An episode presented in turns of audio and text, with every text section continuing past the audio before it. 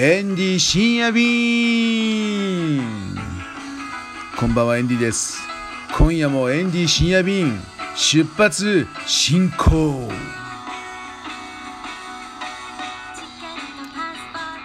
いやーいいですね。エンディ深夜便ますますノリに乗ってまいりましたよ。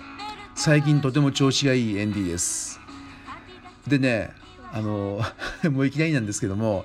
あの声のねトーンがだいぶね安定してきたんですよ。でこれねあのさらにこれを安定させるためにちょっとねジングルみたいなものも考えてみたんですちょっとね忘れないうちに結構ねあの曲とか作ったりするんですけどもどっかに吹き込んでおかないとねすぐ忘れちゃうんですよね。ということであのこのね F この F と B フラットのこの繰り返しがこの声のね何て言うのかな一番あの聞き応えがいいっていうかエンディの声としてね。ということであのそういうようなジングルを作っとけばこれあのやってる最中にねあのこれで調整まあ何て言うのかなあのオーケストラが A の音ラの音で調整するようなあの感じですよ。そんな感じでねやってみたいと思ったんですよ。エンディシアビンエンディシアビンエンディシアビン まあこんな感じこんな感じのをあのたまにねジングルで入れとくとあのいいんじゃないかなと思ったんだよね。あの「でんでん」みたいなねあのいつも口でやってるんですけどその代わりにねこの生演奏であのなんていうのジングルを入れるとこの声のね 高さが安定してていいんじゃないかなと思ってねそう「エンディシーもううるさいね。えー、ということで、えー、今日はね音楽の話もちょっとしてみたいなと思っててでエンディがね前 前やってたっていうか今もちょっとやろうと思ってるんですけどタイ観光推奨楽団っていうねそういうグループをねやっていたんですよ。一人で、まあ、ほぼ一人で。たまにあのドラムの人が入ったりとかね。あとああとあれですよ。松武秀樹さんも一緒にやってくれてたんですよ。あのイエローマジックオーケストラの。うん、でこのタイ観光推奨楽団ってどんな楽団かっていうとあのね吹奏楽団じゃなくて推奨楽団なんですよ。もうタイの観光をおすすめする楽団タイ観光推奨楽団。これいっぱいいろんな曲を作りまして基本のねメンバー構成っていうのは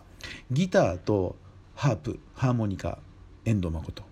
でリズムボックスがローランドの TR808 か CR8000 か TR700 っていうこのまあ大体この3つを使っていつもライブ活動していたんですけども、まあ、つまりリズムボックスとエンディとあの行くわけですよライブ会場。まあ、ライブ会場って言ってもほとんどあのタイ料理屋さんとかタイフェスティバルの会場とかだったりするんですけどもだからねあのまあここであの代々木のここで練習一人でできるしねでそれで曲作ってあのリハーサルとかはね自分一人でできるからあの結構いいんですよ。あの俺バンドって大変じゃないですか。やったことある人分かると思いますけどもねリハーサルスタジオを撮ったり、まあ、その前にメンバーの都合を聞いてねあ水曜日の夜8時から新宿のあの とこでどうとかね。もうめんどくさいんですよ。めんどくさい本当に。まああの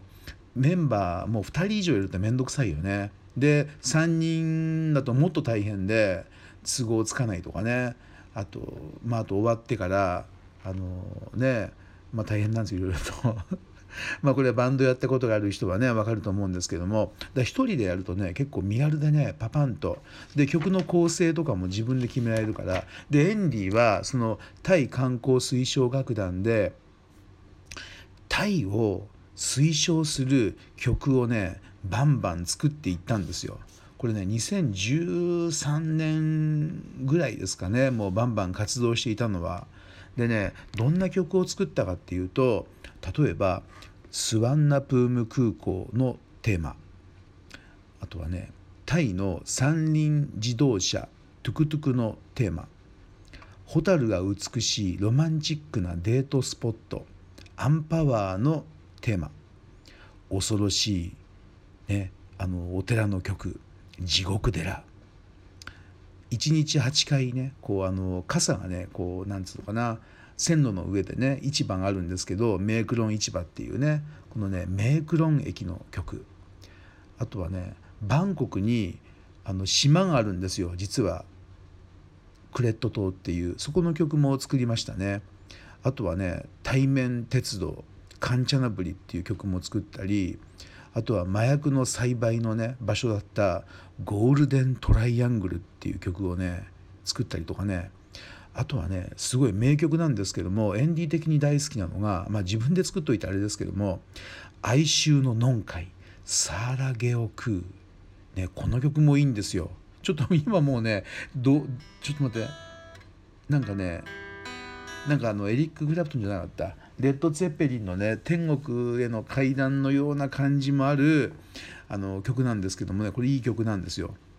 あとはね、えー、魅惑の陥落通りソイカーボーイとか夜が美しいワット・アルンとかもうね70曲くらい作ったんですよ。で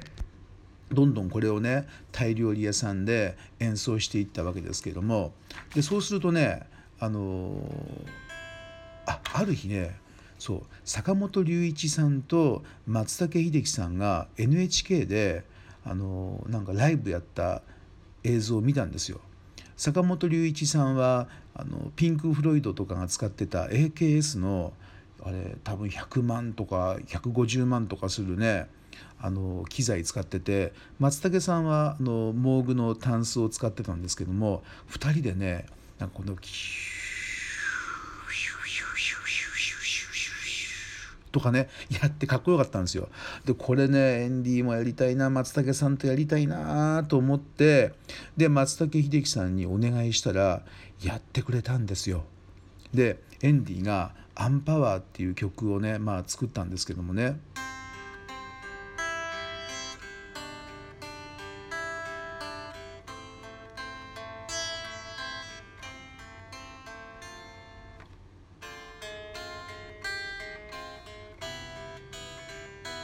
まあ、こういう曲があるんですけどもでこれにねあのホタルが飛んでるわけですよここにはね。だからね松武さんに「松武さんこれアンパワーっていうのはホタルが飛んでるんでこうホタルが飛んでるような音をお願いします」って言うと松武さんがね音を作ってくれてでやってくれるわけですよ。本当にでねあのあとは「ソイカーボーイ」っていう曲があってあのバンコクの歓楽街ですけども松武さんあの YMO のあのライディーンのねパッパカパッパカパッパカパッパカっていうちょっとあれやってほしいんですよって言うとねこのヘンリーのこの「ソイカーボーイ」っていう曲に合わせて松武さんがやってくれるんですよ。すごい贅沢でしょ？でこういうライブをあの吉祥寺のタイ料理屋さんで松武秀樹エンディ誠のテクノブラザーズなんていうねあのちょっと名前つけてやったりしたんですけどもそう。ということでねそういうねタイの観光の場所がねさらに広まるように音楽であの広めたことがありました、まあ、今でもこれまだ続けようと思ってるんですけどもでねその後やっぱりね歌物じゃないとやっぱり広まんないなって言ってタイランズっていうバンドにねこうあの進んでいったんですけれどもまたここに来てねタイ観光推奨楽団に戻りそうですよ。うん、そういろんないい曲作ったんですよね。あのアンパワー以外にもねいっぱいあるんですよ地獄寺とかね。